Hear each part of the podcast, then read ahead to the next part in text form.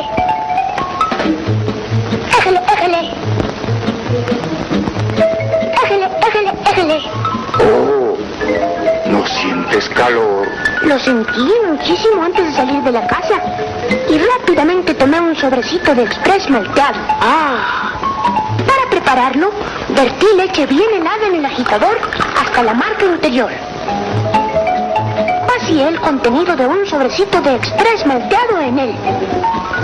Tapé herméticamente el agitador. Lo agité durante 15 segundos.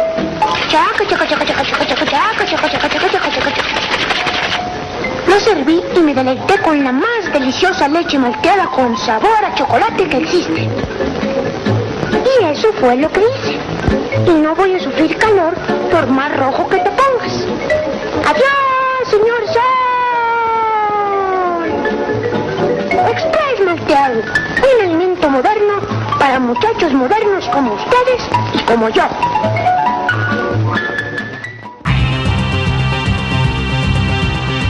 Escritores, I'm Terry Moore, and you're listening to Comic Case. artistas, Hi, this is John Romita Jr., and you're listening to the Kamikaze Podcast. Hi, this is Mike Mignola, and you're listening to Kamikaze. Hi, this is Eric Powell, creator of The Goon, and you're listening to Kamikaze. editoriales, Hi, this is J. Scott Campbell. You're listening to Kamikaze. Hi, this is Terry Dodson, and you're listening to the Kamikaze Podcast. traductores, Hello, it's Kamikaze from Grant Morrison. This is Gary Frank, and you're listening to the Kamikaze Podcast. coleccionistas, Hi, this is Frank Cho, and you're listening to Comic Kazi. This is John Bogdanov, and you're listening to the Kamikaze Podcast. editores, Soy Giuseppe Camuncoli, state escuchando el podcast de Comicase. fan chiquillos. Todos están en el podcast Comicase. En español. Deja que te cuente para que tú veas. No voy a hablar de trabajo ni tampoco de la escuela, aunque eso está muy bien. Y eso lo sé, yo quiero que sepas tú lo mío, para que veas que es más peor. Yo llegué de Nueva York a principios de verano y quería quedarme en casa de mi hermano. Y él me dijo, brother, aquí tú no te quedes. Me llevó con Timotete pa' casa de mi abuela. Ay, qué dolor, pobre vacaciones, lo que me hizo mi hermano. Qué clase de pantalones. ¿Qué tal? ¿Qué tal? Buenas noches. Bienvenidos a todos. Buenos días, buenas tardes, buenas noches. Bienvenidos al episodio 202 del poderoso podcast Comicase. Con gusto los saludamos desde Narvarte con iba a decir Narvarte con Shola. Eje central con Shola, acá el Tobalo. Eh, recién vacunado se encuentra el señor Beto Calvo. Hola, ¿qué tal? Lo vemos así como muy repuestito, sonriente, luminoso, dirían algunos. Como que la, la vacuna te hizo lo que el viento Juárez, me decías. Sí, yo no sé qué chillan siempre con esas cosas, pero, pero yo me acuerdo que desde que empezaron las vacunas de la influenza que todo el mundo decía, no, sí te tira por lo menos todo el día después de que te la pones. A mí jamás. Pero recordemos también que mi, mi sistema inmunológico hace cosas raras. A mí la, la varicela me, me dio con una erupción como de 10 ronchitas que desaparecieron a los 3 días. ¿A quién estás volteando a ver a tu hermano? Por Sí. burlarte de él, ¿verdad? Me imagino que sí. Entonces eres bueno, aguantas vara. Sí. Qué, qué bueno, por ahí nos falta el señor Carlos Rambert, ya también está aquí, creo que en fila de vacunación, o todavía no le toca, ¿verdad, señor Rambert? Hola, buenas noches. No, apenas me registré. Estoy en el mismo rango de edad que nuestro amigo aquí próximo a presentar.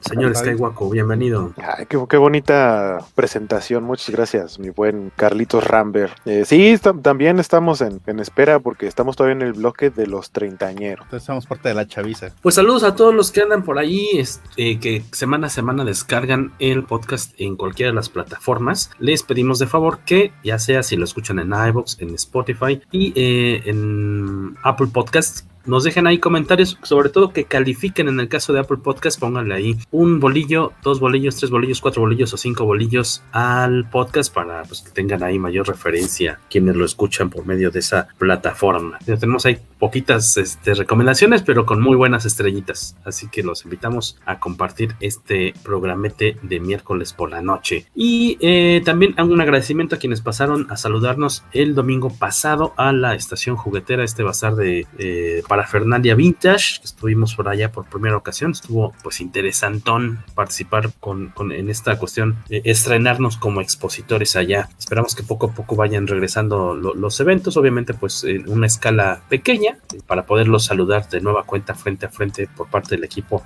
Comicase. Un saludo también a Mario Piñas y al equipo de Cineswag que nos invitaron hoy a eh, ver la película de Black Widow. Me imagino que mañana ya estarán leyendo algún comentario sobre esta cinta bastante entretenida. Creo que, bueno, ya era tiempo, ¿no? Ya que por fin saliera y se estrena, me comentan aquí los expertos que la próxima semanilla. Así que pues vayan, si ustedes ya se sienten con confianza de salir al cine, pues vayan checando sus boletos. A lo mejor en las, en las funciones sí, más, este, menos concurridas, sobre todo las de la mañana, pues son las más tranquis. Y si no, pues espérense a, a verla cuando ya salga a la venta o en alguna plataforma legal. Pues pueden pagar su Premier Access de Disney Plus por alrededor de 300 pesos. Si andan muy pesudos, eh, pueden pagar eso y aventársela. Pues a lo mejor no es una sala de cine, pero sí en mismas fechas y evitan los spoilers. Yo la verdad es que no creo. Veo más probable ir a ver Space Jam que ver, a, que ver Black Widow. Bueno, Ah, de plano, sí. O sea, ese, eh, se te antoja mucho más Sí,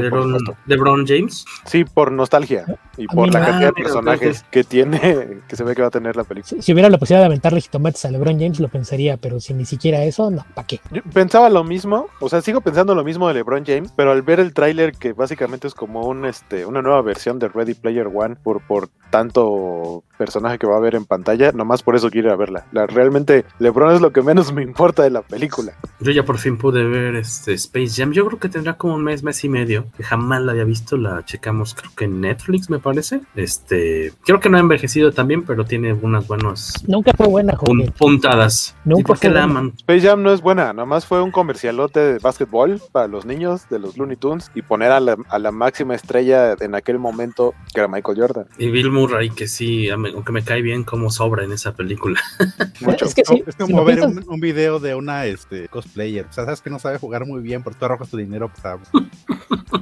No, ahí lo, lo que pasa es, mi mayor problema con la película es que los Looney Tunes podía haber sido cualquier clase de personajes animados nuevos o inventados y no hubiera cambiado nada. No respeta la personalidad de ninguno de ellos. Es, es igual así como cuando veías los stickers donde los ponían como escatos y demás. O sea, así como, son personajes populares y cool, vamos a hacer nuestra propia versión y no nos importa lo que eran. Yo Entonces, agradezco mucho que gracias a Space Jam existe Lola Bonnie y es más que suficiente para mí. no, mira, si quieres ver una buena película con los Looney Tunes se sienta moderno, Back in Action, Looney Tunes Back in Action, esa sí es una buena película. que por cierto está en HBO Max, vayan a verla. También está Space Jam en, en HBO Max, por cierto. Que además tiene un corto Eh, nuevo de Coyote. Pues hay varias opciones por ahí que ya nos están dando de entretenimiento para próximos días, semanillas. Saludos a los que están pasando por aquí, a la Guardia Nocturna, Rogelio Fortanel, al Comics Reporter, al Fresco 91-191, Abraham Ramírez Moreno, Jesús Estrada Sánchez, eh, que nos pregunta que qué nos pareció la serie Sentient de Takey O, que la acaba de lanzar eh, Panini, ¿no? Sí, la acaba de publicar hace como mes, mes y medio. Panini con traducción de Beto Calvo.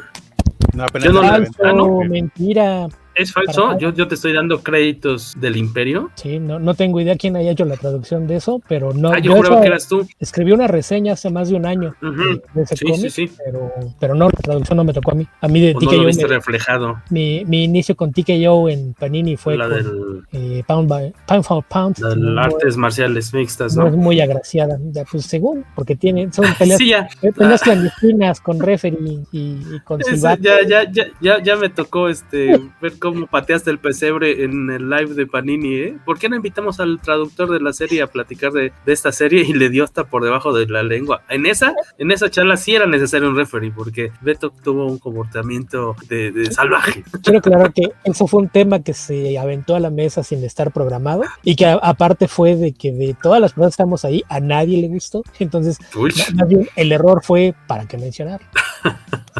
John Rogers, saludos, banda cómica, será tarde pero sin sueño, muchas gracias. Y Blazem 5050, hola, buenas noches. Como que 50-50. 55, 55, 55. 55, perdón, no 50-50. Saludos. Eh, fíjate, no lo había visto por acá, por estos rumbos. Aparte Muchas es de estar. Twitch, bienvenido a Twitch. Yo también estoy viendo en Twitch acá, este, revisando Entonces y para que tengamos más de un dos. viewer, dos Ah, muchas viewers. gracias, muchas Bueno, gracias. que debo decir que en Twitch, como, como te ponen en canales como recomendados y así dependiendo de, de lo que estés transmitiendo. Hay gente que llega, se asoma, dice, ah, ahora le va y se va. Entonces, En- puede ser son que- unos este, peeping toms, ¿no? Ah, algo así, ajá. Pero no, no, esperemos que no, porque el peeping tom seguramente nos está observando Ah, no. y haciendo otra cosa con la otra mano. Y si les gustó, se queda. Si no, se retira antes de. Este, pues como les decíamos, y si este, vieron el anuncio hace unas horas, hoy vamos a estar hablando de Sweet Tooth. O el que es em, este niño que tiene astas de venado, Venado, alce, venado. venado. Sweet Tooth o el pequeño, este, ¿cómo lo podemos traducir? A nosotros nos gustaba la palabra este languso, el venado languso, langusillo. En el doblaje de la serie, cuando dicen tal cual Sweet Tooth, le dicen caramelo. No me fascinó eso, pero estamos hablando de Sweet Tooth. Ahí yo, ahí yo tengo esa duda, o sea, porque nada más vi que, que, que Grandote le empieza a decir así, pero nunca supe realmente por qué, o sea, es como un apodo y ya. Sí, lo que pasa es que no lo enfatizan tanto en, en la serie. En el cómic es muy obvio, pero cuando empieza él a salir a explorar por su cuenta, empieza a encontrar barras de chocolate tiradas en el suelo. Ah, claro, y claro. una noche se come todos los que traían la mochila a Big Man. Sí, sí, sí. Entonces, de- después de eso, le, le empieza a decir sweet tooth, que es una frase que en inglés se usa para decirle a alguien que le gusta mucho comer dulce. Ah, vaya, vaya. Gracias por la explicación, Beto. ¿De qué? Y este, esto porque pues ya tendrá como, ¿qué será? Como mes y medio tirándole de los dos Como un meses, mes. no sé, como un mes No, y como- se estrenó el 4 de junio, tiene Sí, poco tiene- más de tres semanas. Sí, tiene, 4 de tiene junio. menos de un mes. Se estrenó la, esta serie de Netflix, ocho capítulos, primera temporada, basada en el cómic de Jeff Lemire. ¿De qué año es el cómic? Fíjate, yo no sabía que... Todavía era vértigo. eh, 2009. publicado si no me bajo, el, equivoco. bajo el sello Vértigo. Y fíjate, yo no sabía aquí en casa que lo coleccionaba, no sé cuántos números, no recuerdo, pero que Eli, mi esposa y colaboradora, cofundadora de Comicase, este, que ella compraba ese cómic que le gustaba. En alguna época ella trabajaba en la tienda, en la extinta tienda de Badabing, ahí por el Ángel de la Independencia. Y en ese entonces ella estuvo ahí en caja de la tienda algunos meses. Y este, ahí es donde justamente me imagino que coincidió en algún momento de, de la publicación de este libro, que fueron, de este cómic, que fueron, ¿qué? ¿40 y cuántos números? ¿47? La, la serie regular son 40 números y hace Ajá. poco para aprovechar el lanzamiento de la serie salió una miniserie que se llama Sweet Tooth The Return, que son seis números y aparte de eso hay Ah. una historia corta que apareció en una antología de Vértigo que se publicó en un tomo como CYMK, que eran cuatro especiales, uno con cada uno de los cuatro colores de tintas que son en impresión. Fue parte del tomo que llevaba la letra K, que corresponde al negro. Eh, del 2009 y este Beto se echó, de hecho, ya los había leído en su momento Beto Calvo y nos estaba comentando que era cuestión ahí que de cotorro interno que hace poco tuvo la oportunidad de revisitarlos en uno de esos de uno de esos este sábados de flojera que no son sábados, este disfrutando de su bolsa favorita de ¿qué, qué botana disfrutas? ¿Con qué paladeas? ¿Con qué disfrutas mientras lees tus cómics? ¿Te gusta algo en especial Beto Calvo? Usualmente no botaneo me lo estoy leyendo. No, no- no sé tú, pero generalmente cuando masticas, eso provoca que los ojos te brinquen. Entonces, Ah, ok. eh, eh, en particular después de las operaciones, es algo que no acostumbro a hacer. Si estoy Ah, leyendo, claro. no masco nada. No vas A a mí- comer. A mí más bien si mastico, el ruido de, de masticar, sobre todo si son papitas, ¿Te me, me hace, me hace ruido y entonces no oigo mis pensamientos. Y cuando estoy No, leyendo pues- me imagino, me imagino las voces de los personajes, entonces me distraigo y no puedo leer bien. Entonces no puedes caminar y comer papas al mismo tiempo.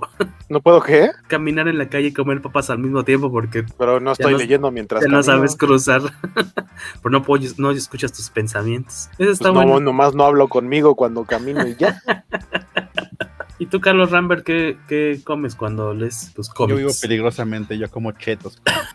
Ah, cabrón. Sus cómics Órale. tienen orilla naranja. Así, Así sabe es. cuando son suyos, así los reconoce. Eso, bueno, Ajá, como también marca. está También marcado. así, también así reconoces los controles de algunos videojugadores. Es de mi colección, exactamente. Yo por eso siempre cuando iba a casa de mis amigos a jugar me llevaba mi control. Y era como que, ah, vamos, cambiamos de control. Nel, juega con el tuyo que está lleno de chetos. El mío, acá yo, miren, bien cuidadito. Virginal. Sorry que no me puedo quedar a verlos porque mañana entro temprano al trabajo. Los veo después. Me encanta su podcast. Dice Blazen 55. 55 también se vale. 55, pero pues saludos, no tenía el gusto, muchas gracias por pasar por acá, caba- caballero, muchas gracias. Eh, Abraham Morales también nos manda saludos y Big Mercado. Eh, y bueno, pues salió esta serie, eh, yo en su momento nada más me acuerdo que sí, sí, sabía que era muy recomendable, muy popular el cómic de, de Sweet Tooth. A mí yo de entrada, a lo mejor ahí sí como por el lado muy similar a lo que le pasa luego a Waco, el dibujo me espantó un poquito porque creo que le tira como al feísmo, así dije, "Uy, no, no creí que lo fuera a disfrutar. Y hoy que estuve leyendo dije, oye, pues sí, no me gusta casi nada el dibujo, pero qué bonito narra este señor. Eh, me latió bastante lo que alcancé a leer, fueron los primeros dos TPBs, que si no me equivoco corresponden a cinco números cada uno, Beto Calvo. Si no me recuerdo, son cinco el primero y seis el segundo. Ah, ok, ok. O- y los de desempastadura, el primer tomo trae 12 números. Y me quedé picado, yo creo que lo seguiré este, leyendo porque pues sí, no es exactamente lo mismo lo que hemos estado viendo en la serie de tele, como les decíamos son ocho capítulos, es como la idea, pero bueno, de eso vamos a platicar ahorita. Eh, disculpen la ignorancia, pregunta por aquí Vic Mercado, ¿quién la quiere contestar? ¿El cómic todavía lo publicó el sello Vértigo? Sí, ya lo había comentado Waco hace unos instantes, se publicó todavía como Vértigo, las ediciones más recientes que existen y el ómnibus que acaba de salir con la serie completa ya aparecen como Black Label, pero en su momento fue todavía de Vértigo. Que de hecho, eso es algo que leí que alguien dijo que, ah, que se sentía como, que sentía como raro que, que la serie empieza con el logo de DC y así de, ah, debía aparecer ahí el sello de Ver en lugar de DC Comics. O sea, sí, pero no. Y si no lo tienes a la mano en, en inglés, recuerda que tiene el 14 de junio comenzó la distribución de la versión en español por parte de Smash. Salió el primer volumen que es fuera del bosque profundo y cuesta lo que voy a- veo aquí en la página de smashcomics.com.mx 209 pesos. No sé si nada más sean los primeros seis. Bueno, debe ser el primer TPB tal cual, ¿no? Que es el, el nombre de este primer arco, si no me equivoco. Se te va a ir como agua, está, está muy... Aparte de que hay varias páginas que no hay muchos diálogos, por eso también se te va a ir muy rápido, pero creo que eh, tiene muy buen ritmo. A ver qué te, qué te parece Big Mercado. Debes poder conseguirlo en tu, con tu, en tu kiosco de confianza. Tardes, pero sin sueño, Víctor Alfonso Bonfil, muchas gracias. La serie de Netflix me recuerda a Hora de Aventura, pero un poco más darks, dice Alberto Palomo. Pues este, de la serie, ¿qué quieren comentar primero, chavitos? Considerando que de aquí de- del equipo comicacero, Beto Calvo ya se chutó los cuarenta y tantos números, en 24 horas, hay que recalcarlo, eso, Menos, menos. menos de 24 horas, eh, Eh, eh, Eso fue parte de un reto personal, fue solamente por molestar a Esteban Pedreros, el co-conductor de Comic Verso, que sie- siempre se queja de que leemos series muy largas y se quejó de que tuvo que leerlo todo en algo así como dos días y medio. Y, y yo recuerdo que el, el día que, que íbamos a grabar, ese día no, no tenía prácticamente nada que hacer, ya había adelantado textos de, de mi blog, ya había entregado todo mi trabajo de ese mes, entonces tenía el día completamente libre, entonces como a las 10 de la mañana decidí empezar a leer el cómic a, a ver hasta dónde llegaba. Leí 37 o 38 cómics en el transcurso de ese día hasta la, la hora que empezamos la grabación y al día siguiente leí el, el resto nada más por no dejar. Entonces yo soy de la idea de que si, si le ponen dedicación, fácilmente en un día bien dedicado se leen todo lo que existe de Sweet Tooth. que nadie les ponga una barrera a sus sueños. Ustedes siempre luchen. Acuérdense, Beto Calvo. Que no puedo, claro que sí, mamá. Estudié comunicación y voy a vivir de eso. Eso es lo que me habría gustado decirle a mi madre. Me imaginé a Beto como con los quesos, este, los quesitos como Homero Simpson sentados, pero así con los cómics de Sweet Tooth. ¿Qué pasó, Carlos Rambert? Ah, te iba a decir, si tu madre no te ve cada, cada, cada vez que te vas a tu madre no tiene la mirada de te lo dije. Así, mamá, no me tienes que dar dinero cada vez que llego a la casa. Pero bueno, gracias. Que cuando un programa dedicado al sello Vértigo, pues que tendrían que ser varios, más bien como dividir las series e ir haciendo como mini especiales, yo creo, de Vértigo, ¿no? Tan solo con los antecedentes te puedes aventar un programa, todo el pre-vértigo. Váyanos dejando por favor sus comentarios, ya sea sobre el cómic si tuvieron la oportunidad de leerlo, o de eh, la miniserie, bueno, de la serie de Netflix. Saludos a Roman Silva y a John Rogers de nueva cuenta. Después de ver la serie de Netflix, yo me reventé como 20 números en 3 días. Es una lectura muy ágil. Bueno, tanto, eh, no hemos dicho de qué carambas va eh, Sweet Tot. A ver, los niños. Guaco, ¿qué le parece si usted nos dice la, la serie de tele de qué va? ¿Cuál es el concepto? Pues básicamente tenemos una historia en la que hay dos puntos importantes que suceden al mismo tiempo y que después vamos a saber que tienen algo que ver, que no están, eh, que están asociados. Por un lado, de pronto empiezan a nacer niños que les llaman híbridos, es decir, eh, son parte humanos y parte eh, animales, ¿no? Diferentes tipos de animales. Y al mismo tiempo llega un virus mortal que aparece de pronto, mm, que me pareció, no, no sé si bueno o mal timing que saliera una serie serie más que tuviera que ver con un virus, una pandemia este, que, que llevara a la raza humana casi al borde de la extinción. Este, en- pero, pero vaya, este virus que llega, eh, insisto, es mortal y eh, se refleja con inmediatamente tienen tos, dificultad para respirar, tienen fiebre y les empieza a temblar como la patita de tambor, pero el dedo meñique. Entonces, en cuanto ven que, que alguien tiene ese síntoma, la del taquito, el del taquito. el del taquito, en automático es este ya se contagió y básicamente se desarrolla muy rápido la enfermedad y la persona muere en, en muy poco tiempo y es altamente contagioso. Y eh, lo, lo que vemos básicamente al inicio de la historia es que eh, el que sabemos que es el papá de, de Gus, que es el, el protagonista, el niño, a quien después Grandote, eh, que es un amigo suyo, le dice eh, Sweet Tooth, que es el, el nombre que lleva la serie y el cómic, mm, se lo lleva desde, desde bebé a vivir al parque de Yellowstone, eh, pero así en medio del, del bosque donde prácticamente nadie puede y solamente vive con él y lo cría él hasta que cumple nueve años. Son como Yogi y Bubu, ¿no? Ajá, nada más que ¿Dónde vive, ¿Dónde vive el oso Yogi, por cierto? Yellowstone. Yellowstone.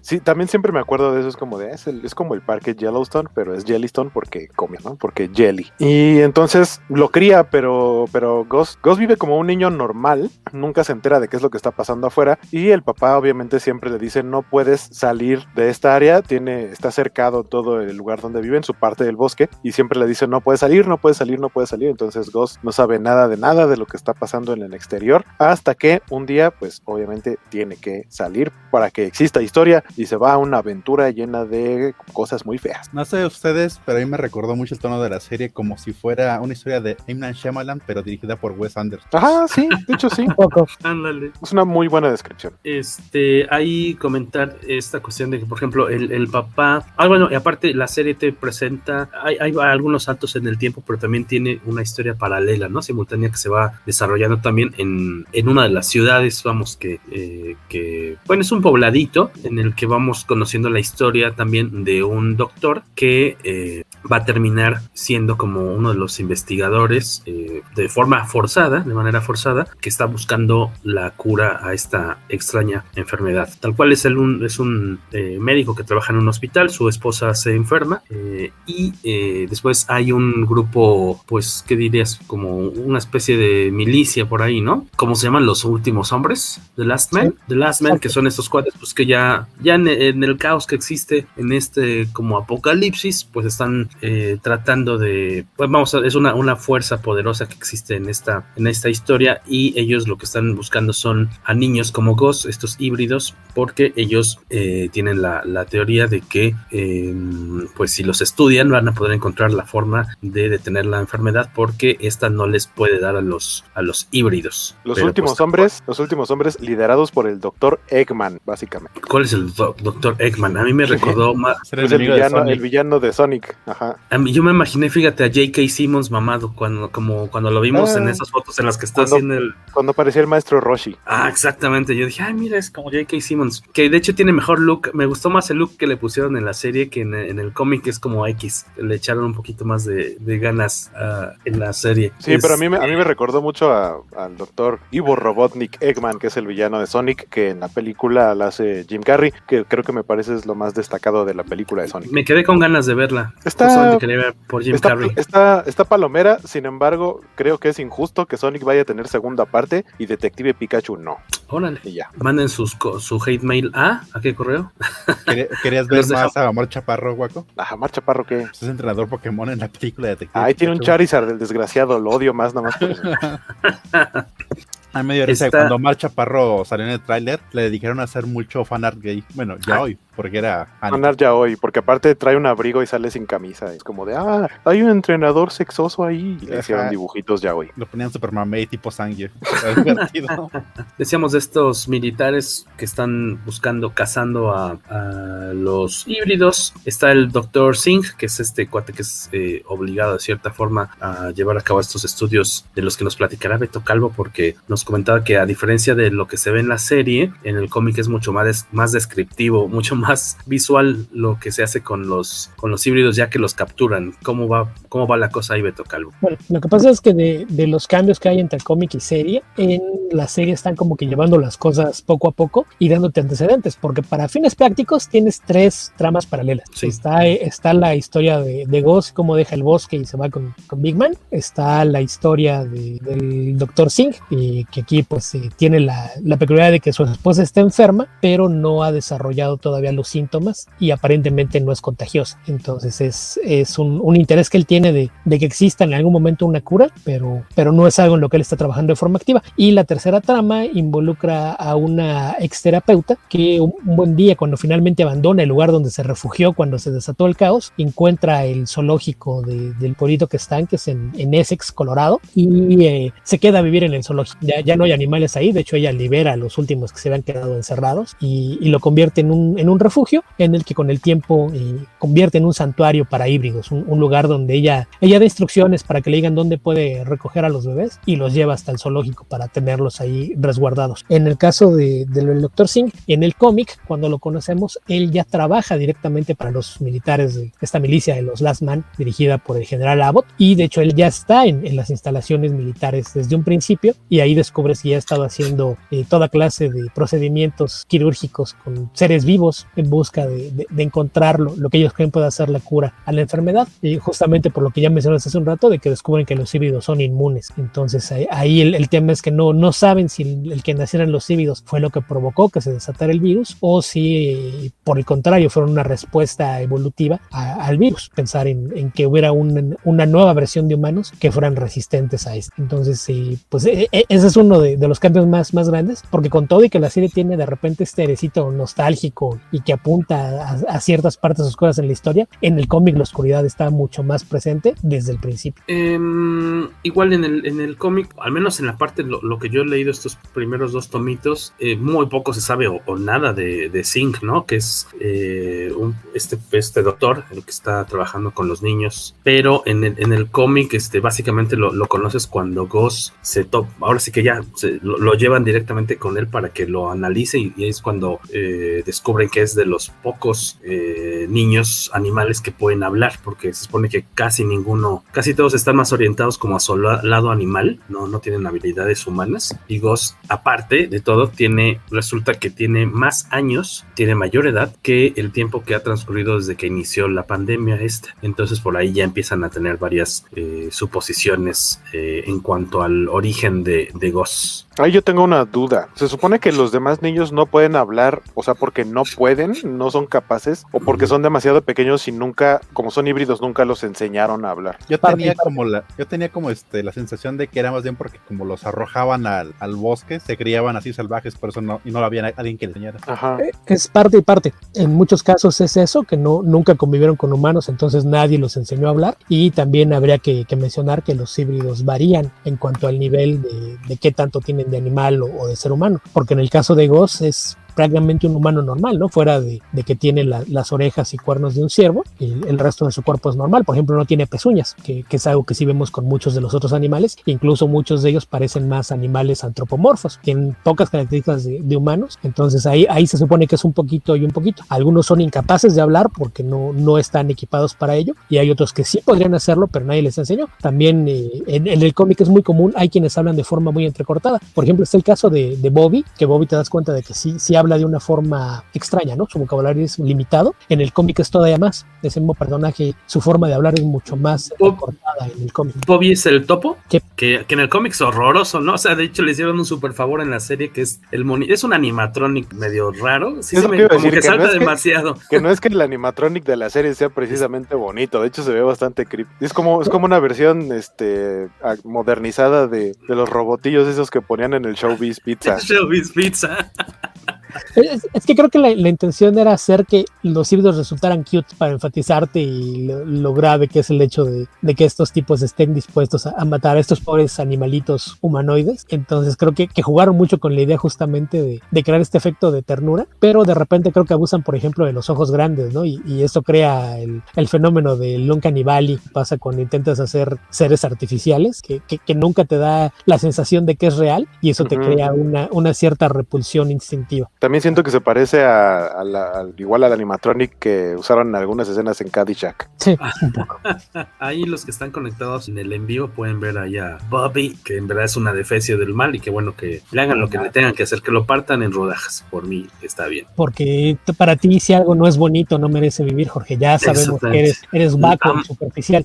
Amante Y- y, de la ejemplo, belleza. Eres me- feofóbico. Me, me Feofóbico. sorprende que no hayas hecho un comentario igual de Wendy, que, que Wendy es mucho más humana en la serie.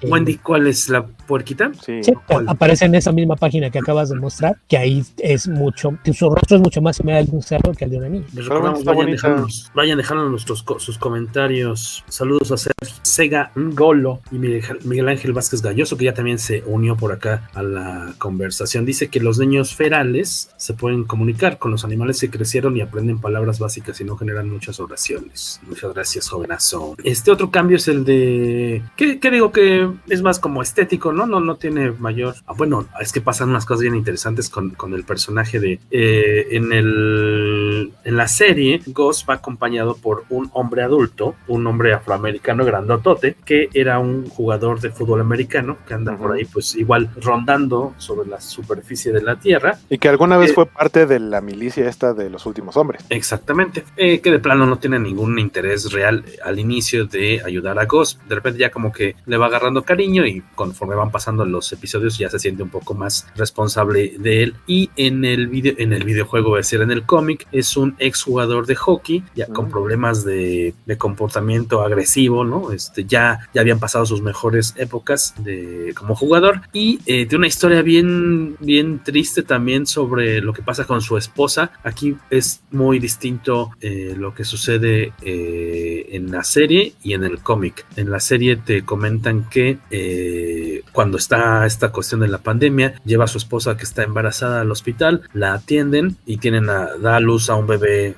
híbrido y él como que se espanta, se echa para atrás y resulta que pues ahí quedó, o sea, ya no... Pero fue- eso es una- bueno, en la serie lo que pasa es que él se topa con el doctor. Eh, Con que Singh. Estás viendo su historia, ajá, pero obviamente esto es como en el pasado. Y él es el que de alguna manera lo convence o le hace ver que no tiene nada de malo y que se regrese con su esposa y con su hijo. Y él dice, no, pues sí es cierto, son, son mi familia, pero que cuando regresa y los busca ya no están, se los llevaron y que nunca más volvió a saber de ellos. Y en el cómic tiene una historia más triste, no sé si quieren que se las echemos a perder. Digan si sí o si no. Dice Waco que no, aunque no creo que lo vayas a leer porque el cómic, no el dibujo no te va a gustar. ¿Por qué no? Ah, ah, Haría que chécalo, ah, te Sí, conocemos. como blasfemia. Eh, es, soy yo dibujando con la mano izquierda. O sea, sí lo he visto. Más bien, más bien es como un dibujo más, más expresivo que, que a- a- afinado, pues. Pero en- es, es raro, porque creo que muchas veces piensan que yo nada más me voy por dibujo bonito, pero tiene que ver más bien con dibujo que me guste o que esté bien hecho. Sí, Si un dibujo es más hacia lo artístico, pero está bien hecho, no tengo bronca. En ese Cuando aspecto ya sabemos mal que, hecho, que Jorge es superficial. Si para Jorge no le resulta estético, es feo. Eh, eh, es más, me sorprende que Jorge sea fan de Mike Miñola, porque el dibujo de Mike Miñola no hay forma de que alguien lo describa como bonito. Entonces, no, no sé cuál es tu pretexto, porque en el caso del Emir, el tema es exactamente el mismo. Es un dibujo muy estilizado, pero es un gran narrador, tiene muy buena composición de página, utiliza Sí. muy bien las sombras. Entonces, eh, es un dibujo muy bien hecho. Entonces, yo no veo por qué no le pueda gustar a Waco. Estéticamente, estéticamente no es agradable, pero jamás pretende serlo. dice Miguel Ángel que es feo con F de fundillo. Usualmente yo digo feo con F de foco fundido, pero F, F eh, de fundillo suena todavía más feo. Será más agresivo. Ajá. Este, tú me decías, Cacha, no pudiste eh, checar tal cual el cómic, pero ya más o menos estabas un poquito familiarizado con el arte o, o nada que ver. Sí había visto algún, algunas muestras de arte del, del cómic y se medio sabía de qué se trataba, pero realmente no lo he leído. Ya la, la serie fue mi primer acercamiento. al- Que por cierto, este, antes de este episodio platicamos con, con Beto que teníamos esta, eh, no, no confusión, pero sí la, la idea de que no sabíamos cuántos años tiene, antes de haber leído el cómic, obviamente, cuántos años tiene Ghost en el cómic, porque de las pocas ilustraciones o portadas que habíamos visto, pues parecía algo como un adolescente o algo por el estilo, por el mismo tipo de, de dibujo que maneja Lemir, que decía Beto, pues es que es como más alargado, como tirándole más a, a que es un niño penado, mientras que en la, en la serie sí es un chavito, pues super morring, que es Christian Cumbery, que a mí me, este, nos robó el corazón en la casa, aunque coincidimos en que dice Eli que de repente es como, eh, se comporta como Rafita Gorgori. Sí, básicamente. o sea, a mí Pero es, también entendible, dije, pero es entendible. es, es entendible porque pasó, ha pasado toda su vida sin, sin saber nada del exterior, sin entender muy bien qué es lo que es bueno y qué es lo que es malo. Eh, por ejemplo, todas las historias que, les leí, que le leía a su papá, como los libros él los escribió y él le hizo los dibujos, él cree que su papá hizo todas las historias. O sea, es un niño demasiado ingenuo que lo termina llevando a, a una toma de decisiones y a ciertas acciones que son completamente estúpidas. Y Ajá. eso tiene resultados muy malos. Sí, dan ganas de hacer el trabajo de los últimos hombres y disparar en la jeta al niño. este. creo, creo que por eso consiguieron un niño tan este tan cute para, para compensar las ganas de asesinarlo con las decisiones que toma. Sí. de abrirlo en canal acuerdo. y sacarle los órganos. Alberto Palón dice que en el cómic eh, Jeopard, me imagino, se parece mucho a Clint Eastwood. En el cómic su nombre es blanco. Este, y sí, creo que podría ser que te pueda recordar a Clint Eastwood de cierta forma. Eh, nos dejaron por aquí comentario, Waco, ¿qué nos dicen? Eh, dice Jesús Estrada, Jeopard no solo es un cambio estético, es muy distinto. Un jugador de hockey de un jugador de fútbol. Son dos seres completamente distintos. Los jugadores de hockey son mucho más agresivos e impulsivos que los de fútbol. Eso se puede ver hasta en los fans que existen a cada deporte. Sí, pues el simple hecho de que en el hockey exista eh, esta opción de que si se agarran a golpes, tiran el bastón y se empiezan a agarrar a golpes y, y los dejan que se peleen hasta que uno cae, creo, ¿no? ¿Qui- qui- Quien te diga que un jugador de hockey es más agresivo que un jugador de fútbol americano nunca ha convivido con linebackers y alas defensivas. Y aquí te dan a entender que Tommy era la defensiva, entonces yo no estaría tan seguro de que sean más agresivos.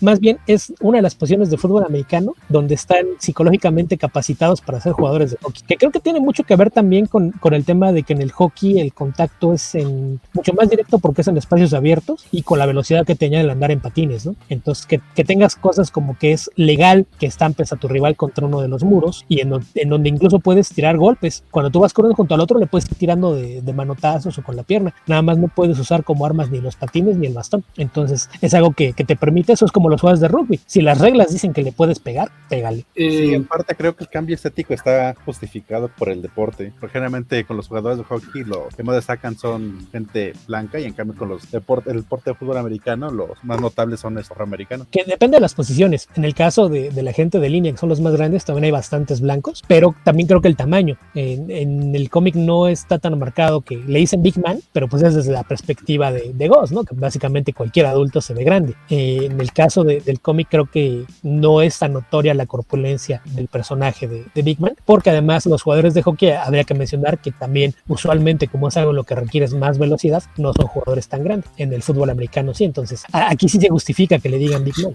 En tu caso decías, este Carlos, que el personaje protagónico en la serie te desespera. Ajá, o sea, es, que como ya lo dijo Waco, algunas decisiones que toma son demasiado tontas y ponen en peligro a la gente. O sea, no, no solamente a él, sino a los que van acompañados con él, sabes que van a terminar en peligro mortal por las decisiones de, de niño, sin importar todas las advertencias que le hicieron a través del capítulo. Sabes que cuando le dijeron algo que no, seguramente va a hacer eso y va a hacer que algo horrible pase. Hay otros personajes de, de apoyo, bueno, que por ejemplo en el cómic no sé qué tanto vayan a, a diferir conforme vaya avanzando, que son estos, eh, eh, en la serie vemos a una pues como pandilla o pequeño ejército de niños que eh, como digamos los niños son como los de los de Rufio, exactamente, y que ellos se caracterizan como animales este, del bosque, de la selva además, y eh, están en contra de los adultos, ¿no? Tienen ahí su propio, su propio como fuerte, una fortaleza, y en el cómic sí aparecen eh, persiguiéndolos en uno de los primeros números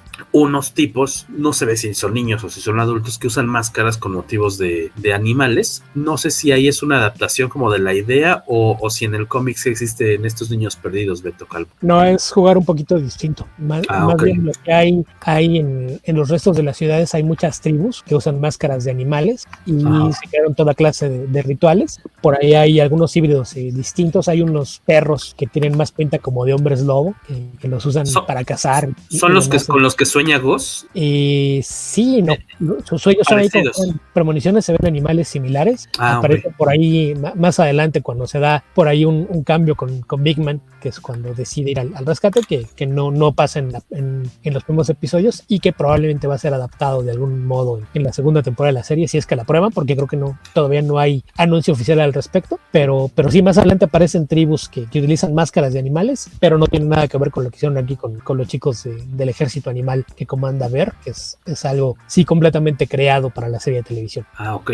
¿Te, te hizo ruido o te gusta lo que se hizo con esta eh, con este pequeño invento para la serie? me gusta por la forma en la que lo usan. Yo, yo siempre he sido la idea de que no, cuando adaptas a otro medio no se trata de que lo hagas como una traducción, porque pues cuál es el chiste, si es la misma historia, pues ya, ya la leí, no me interesa verla igual, entonces sí, me, me gusta que a veces entienden que son medios distintos y funcionan distinto, entonces no tienes uno ni por qué hacer las cosas ni por qué contarlas incluso en el mismo orden. Eh, es distinta la forma en la que puedes presentar información, entonces en ese aspecto cuando se hacen cambios que, que pese a que la, es mucho más, y no, no- no sé si suave sea la palabra correcta, pero digamos que es mucho más accesible la historia como se plantea en, en la serie de televisión, que creo que la serie de televisión fácilmente la puedes ver con niños ya de, de cierta edad, creo que niños de 10, 12 años sin ningún problema pueden ver y disfrutar la serie, y yo jamás le daré a un niño de esa edad uno de los cómics de, de Lemire. Sí, el cómic está mucho más fuerte, sí.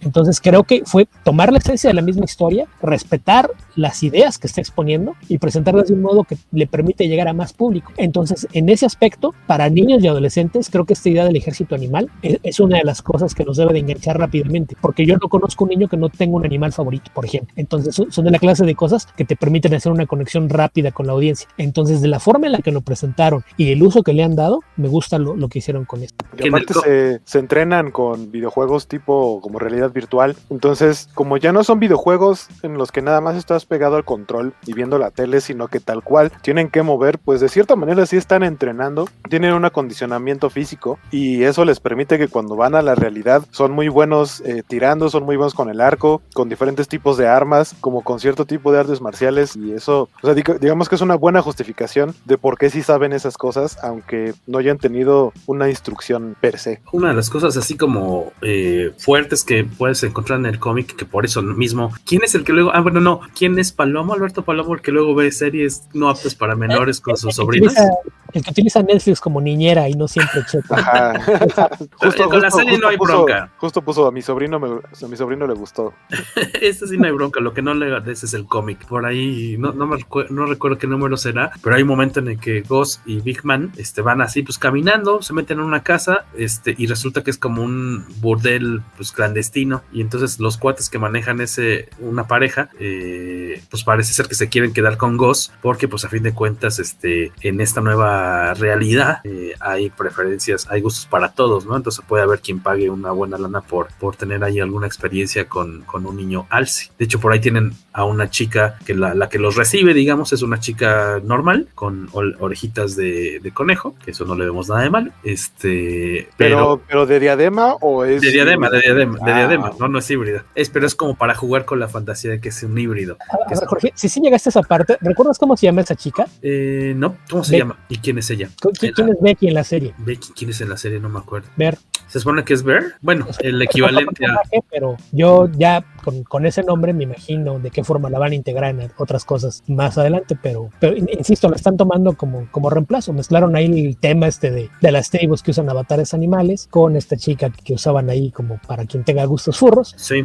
Y, y mezclaron un poquito las dos ideas. Sí, sí, sí, esa parte está un poquillo eh, fuerte y obviamente la- el nivel de vi- violencia en el cómic es mucho más elevado y gráfico. Ahí sí hay este balazos en la cara y patadas al por mayor que no van a ver seguramente en el cómic, en la serie, perdón. Los cómics de Vértigo por eso tenían la leyenda de Formatty Readers, que en el caso de DC Black Label creo que ese es un problema, que no todos los cómics de DC Black Label caen en la misma categoría, entonces sí puede haber ahí una cierta confusión, que, que creo que, que es algo que en DC no pensaron cuando entraron en el nuevo nuevo sello sin tener las advertencias pertinentes. En cuanto a la serie, los, los protagonistas a mí creo que todos me han gustado. No, no sabía hasta hoy que la voz del narrador, y tiene todo sentido, ahora ya que lo estoy recordando, que es James Brolin, ¿no? Sí. Una voz muy agradable para irnos acompañando durante la, la historia. Y el resto, yo de los, de los actores que veo aquí participantes, creo que no había visto a ninguno. No sé si alguno de ellos. Yo creo que más bien esto es otro ejemplo de tu muy mala memoria. ¿A quién ya hemos visto? A Dania Ramírez, Anonso. este, a Aime, a Alonso Anonsi y a Adil Akhtar. Al menos a ellos ustedes los deben haber visto en otras partes. Adil Akhtar se me hace súper conocido. Yo le decía a Ah. Eli, ¿dónde lo hemos visto? Pero no. Ah, mira, ¿al- ¿alguien vio la, la última película de, de Peter Pan, la que se llama Pan a secas? No, Con No. el profesor Javier como Garfio. No. no. Ok, porque en esa salen tanto a Adil Akhtar. Adil Akhtar hace el papel de Smini, el cocinero de, de. Garfio, que ahí se llama nada más Smee. Ahí no es Smini, es Smee. Y también aparece ahí Nonso Alonsi como uno de los piratas. Ahí aparecen ambos. Eh, Adil Akhtar también aparece en una serie que se llama Utopia, que salió una versión de, original de Amazon el año pasado y está basada en una serie británica Ah, de Lestrade. hace cinco años. Ahí Nola era, Holmes. ahí era Exacto. es Lestrade en, en Enola Holmes y, y ha hecho papeles secundarios en, en muchas otras películas. En el caso de, de Nonso Anonsi, lo has visto muchísimas veces como soldado o como matón. Sale en, en Atonement, sale en La Última Legión, eh, sale en Juego de Tronos. En Juego de Tronos es uno de estos hombres ricos del lugar a donde termina llegando Khaleesi, ya cuando es Khaleesi, que llega a un lugar donde hay muchos como mercaderes y gente así súper rica. Él es uno de esos, a los que creo que termina quemando los dragones. Mm, sí, no, fíjate, no, estoy revisando aquí su filmografía y no creo que jamás lo he visto, tal vez en Game of Thrones, pero También sale en Conan, en la versión con Momoa. con Momoa, Sale por ahí de Guerrero también. sí, no, Anonso Anosi, En Rock and Rolla, esta película de, de Guy Ritchie. También sale por ahí de matón, se llama Tank, evidentemente. y Dania Ramírez, Y Dania Ramírez fue Calisto en la película de los X-Men que no existe, por ejemplo. Eh, apareció en, en Heroes. y ¿dónde más ha salido ella? En Once Upon a Time era Cinderella. ahí sí no le entré tampoco, ¿eh? Yo, yo tampoco, pero en mi casa la veían, entonces llegué a ver pedacitos. Jumanji The Next Level, que le veo por ahí, pero creo que las demás cosas en las En el que- juego de Ender también tiene un papel por ahí. sí. No sé si alguien aparte de mí vio el juego de Ender, que me gustó. ¿Con Harrison Ford? Sí, sale Harrison Ford. Yo, yo no la quise ver en el cine y después se me pasó a buscarla. No la quise ver en el cine porque como eh, Orson Scott Card era uno de los productores y todo el dinero que estaba ganando lo Pues estaba es- usando para pagar Pues es el eh, escritor. Ajá, es el escritor de, de los libros. Los libros a mí me gustan mucho. Afortunadamente todos los compré de segunda mano, entonces mi dinero nunca cayó directamente Ajá. en manos de A, a Card. mí, a mí también, a mí también como que me dio culpa así de, ay, sí me gustó la, sí me gustó la historia y sí me gustaría saber qué Ay, pasa después. cu- cuenten, cuenten el chisme que hizo él o qué. Ah, lo que pasa es que es un Scott Card es homofóbico, pero de hueso colorado. Ah, ya, ya, Es de estos que incluso financia eh, toda clase de manifestaciones. Cuando hay una marcha de- del orgullo gay, por ejemplo, él paga para que un grupo vaya a, a provocarlos y a aventarles cosas. Eh, también en, en clínicas antiabortos también paga para que haya activismo en contra. Es, es una persona ultra conservadora. Lee sus novelas y, y, y cae haciendo el mismo caso de John K. Rowling. Fue de, ok, tú fuiste los que no entendiste lo que escribiste, ¿verdad? Ajá. eh, es, es completamente opuesto el mensaje de lo que hay con, con la forma en la que empodera adolescentes y mujeres en, en sus libros y lo que es su filosofía personal. Entonces, no, no, Órale. no sé, e- es de esos casos rarísimos que, Que, que por esas, en entrevistas es una persona súper desagradable. Entonces, por yo, yo esas fechas, ajá, según yo por esas fechas de cuando salió el juego de Ender, la película, eh, fue cuando DC lo había anunciado para escribir un cómic de Superman y fue tanto el, el hate, bueno, la, la gente se quejó tanto de, de cómo van a poner a un tipo como este a escribir a, a Superman y, y inmediatamente DC dijo, bueno, está bien, siempre no, y ya no escribió nada. Sí, e- era así como que vamos a traernos al publicista de Adolf Hitler a que escriba Superman.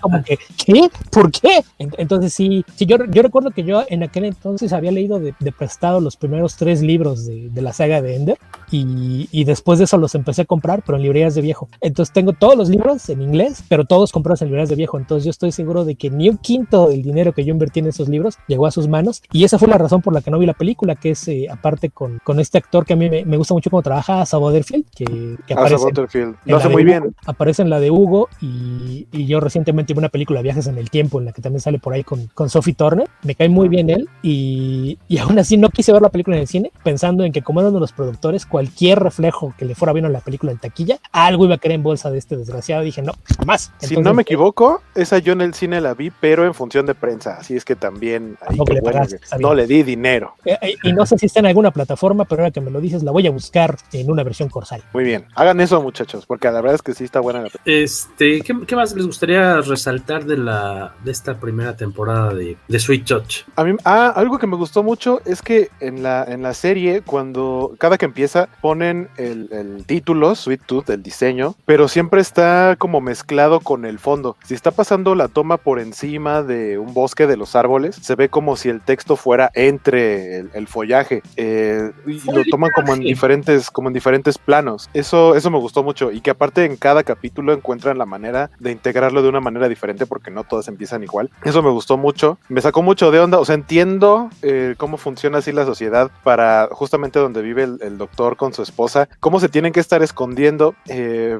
y ocultando la enfermedad de ella, o sea, porque le da, le va dando como, como una especie, no es una vacuna, sino es un medicamento que hace que no presente los síntomas y cada cierto tiempo se lo tiene que volver a poner para no mostrarlos, porque esta comunidad que vive en, en un suburbio, se ve que son ya una comunidad pequeña, tienen reuniones de vez en cuando y, y a la menor provocación de que ven que alguien tiene síntomas, le hacen la prueba, si sale positivo, le hacen una bonita ceremonia en la que si fuera México le tocarían las golondrinas, los envuelven con plástico a una silla y les Los queman su casa, emplayan. los emplayan y se sal, les queman la casa y se quedan afuera cantándoles así como de ay nos vemos, buen viaje. Y ya, o sea, no se tientan el corazón, eso Pero aparte eh, eso ya es como una práctica muy común porque cuando Exacto, vemos sí, cómo- sí, sí. Cómo queman a, a una persona, están todos afuera y uno está muy quitado de la pena comiéndose su rebanada de pastel. Ajá, que seguramente se lo sirvió a alguien de los que se está quemando. Ajá, porque estaban en casa de, del anfitrión, entonces este les repartió pastel y cuando hicieron que lo iban a quemar, pues lo envuelven y este tomó su pastel porque pues ni modo dejar que se quemara. Ajá. Pero, pero aquí también creo que juega mucho un poquito con de repente las creencias religiosas, ¿no? Sí. Porque el canto que hacen mientras se está quemando eh, tiene pinta de, de himno evangélico algo por el estilo y simbólicamente está esta idea del fuego purificador, ¿no? Entonces, No estoy muy seguro, pero según yo el cántico es el que usan normalmente, o sea, el que sería como el equivalente a las golondrinas en Estados Unidos, que es el... eh, no, yo lo he escuchado así en películas y series cuando es como la graduación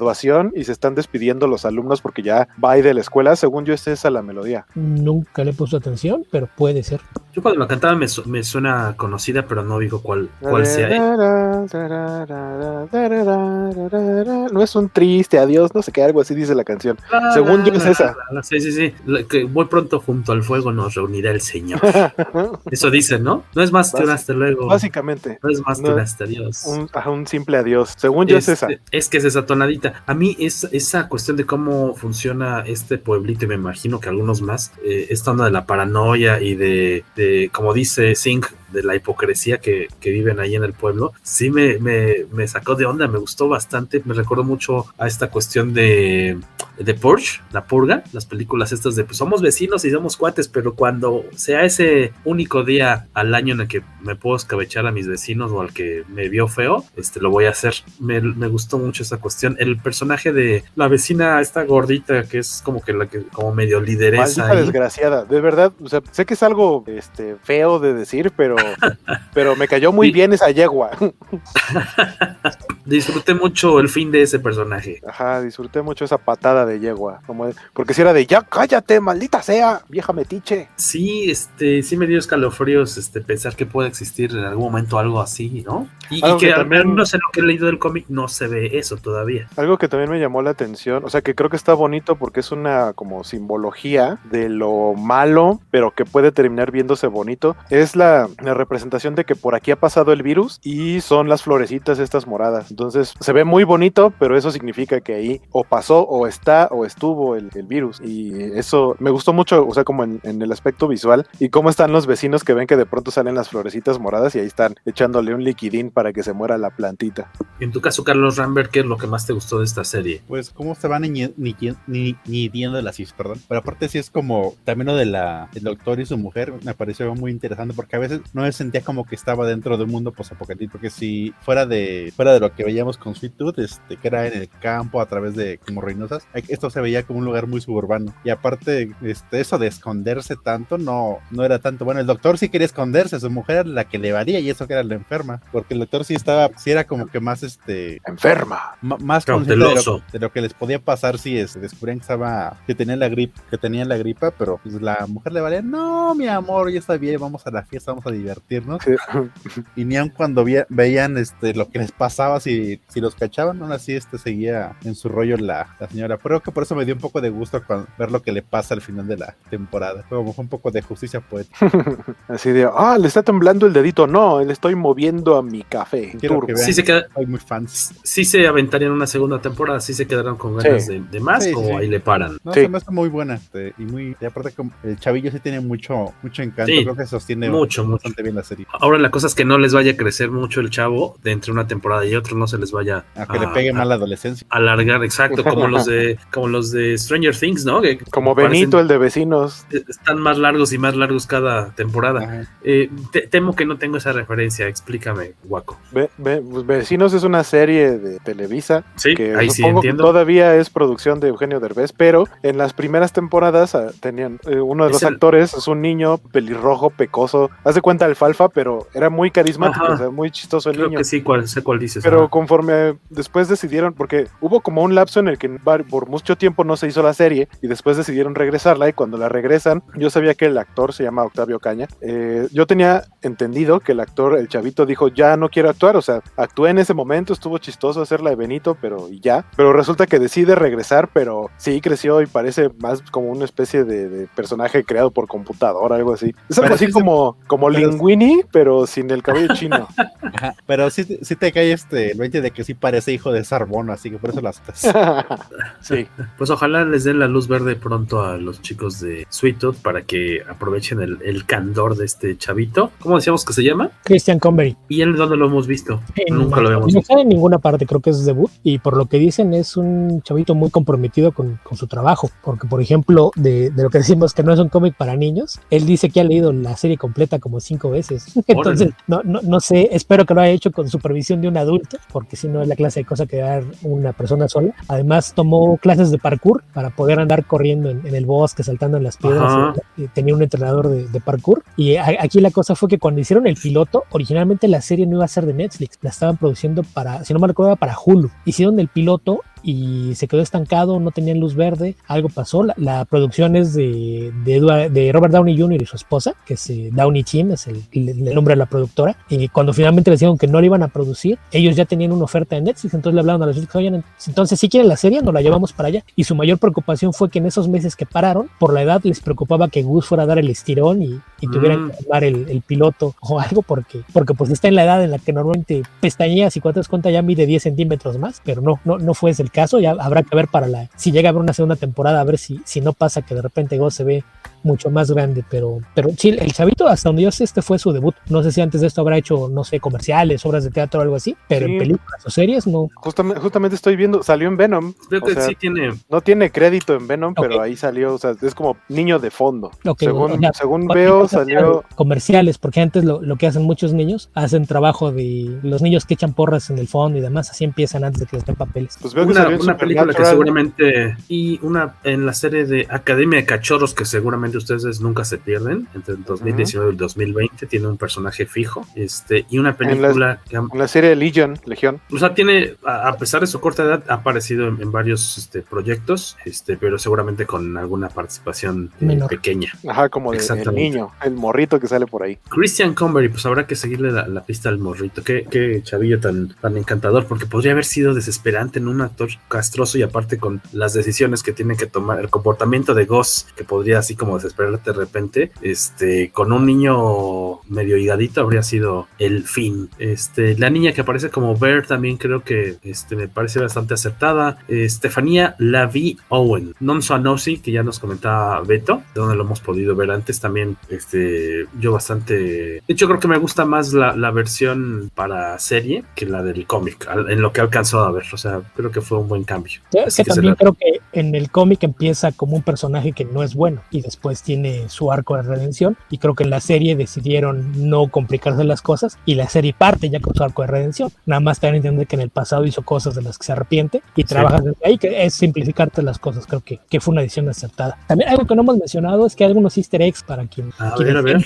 De, de Jeff Lemire, porque por ejemplo el zoológico vemos que se llama Essex County y hay varios lugares donde te dicen que están en, en un lugar que se llama Essex County, pero hasta donde sé en Colorado no hay ningún condado que se llame Essex. En donde sí hay un Essex County es en Ontario, Canadá, que fue justamente donde nació y creció Jeff Lemire, que muchos de sus primeros cómics eh, que se publicaron en editoriales pequeñas forman lo que se conoce como la trilogía de Essex County. De hecho, pueden conseguir de forma relativamente fácil en, en tiendas en línea o, o si le casan a alguien bien surtido. El tomo se llama así, Essex County, tiene, tiene estas historias coleccionadas. Es el lugar donde nació y creció Jeff Lemire. Y también el Oye. lugar donde viven eh, el doctor Singh y su esposa. No sé si le cuento incluso. En, enmarcan en un, en un momento la placa, es Gideon Place, que es en Es referencia otro de sus. Otro de sus cómics es Gideon Falls, que es un pueblo que se llama así, entonces fue, fue como hacer una alusión, entonces es- están esos dos, al, al menos son las dos que yo ubiqué como referencias a otros trabajos de Lemire. Oye, que de hecho el cómic, al menos en, en el inicio donde vive Gus con su papá, cuando le dice vámonos este, ahí al, al, al bosque, están en alguna reserva, pero en Canadá, ¿no? Si no me equivoco. No, están en Nebraska, en el cómic. Ah, pero te- tienes toda la razón. No, no es, en, no es en Canadá, es en Nebraska. Tienes toda la razón. Este,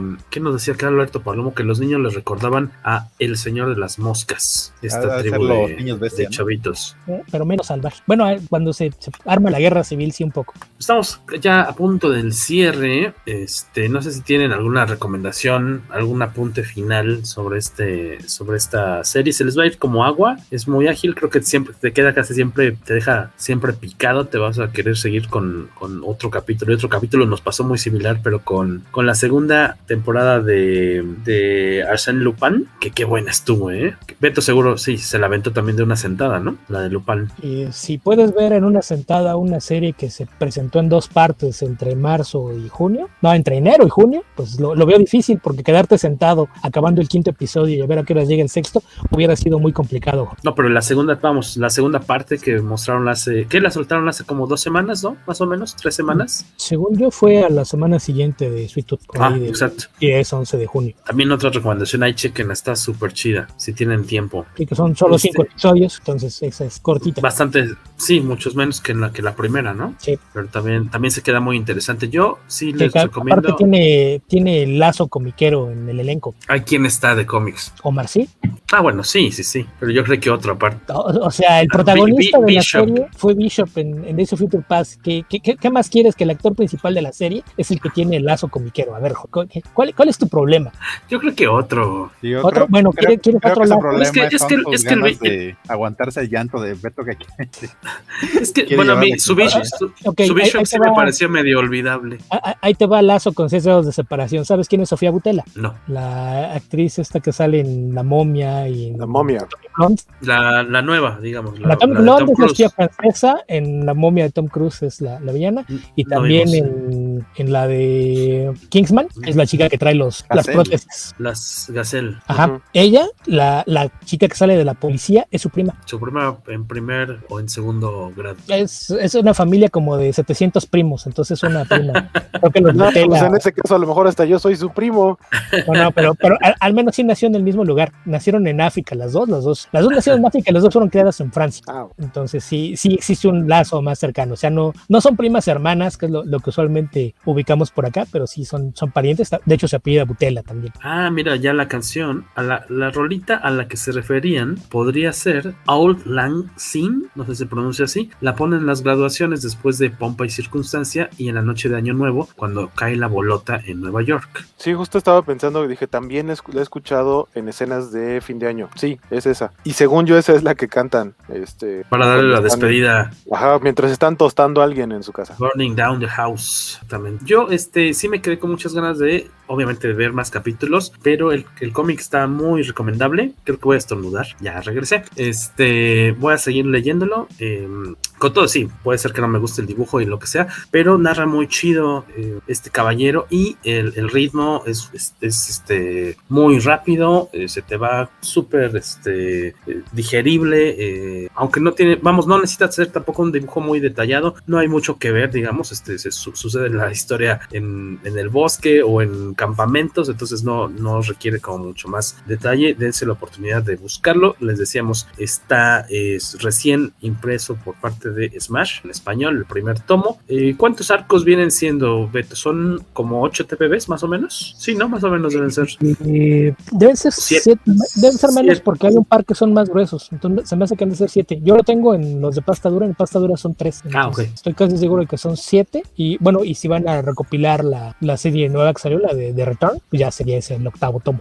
Chequenlo nada más así en el entendido que no es como la historia, este, digamos, bonita y como un poco tierna que estamos viendo en Netflix. No, no, va a ser como buena ondita, pero la verdad sí muy recomendable. Y qué bueno que me, también yo, en mi caso, que me di la oportunidad de leer un cómic que de entrada, por su aspecto visual, yo no lo habría leído normalmente. Y ahora para, para este episodio dijimos, bueno, pues es momento de darnos una oportunidad de leer algo distinto. Y la verdad me gustó bastante, me, me latió mucho. Eh, De hecho, creo que me gustaría eh, esa serie en específico, la- el cómic, creo que lo- el arte me gustaría mucho verlo tal cual, este, sin color digital. O sea, lo, lo que son como las pinceladas, porque se ve un trazo como muy, este, experimental. Me, me inter- me interesaría mucho poder ver de alguna forma eh, los trazos originales, que creo que deben tener bastante, bastante fuerza. ¿Me estás Y- diciendo que te estorban los colores de José Villarrubia? Mm, No sé, o sea, me, me interesaría mucho más bien ver el arte original. Sí, el color creo que no- me pareció pues cumplidor de los pocos números que he leído, pero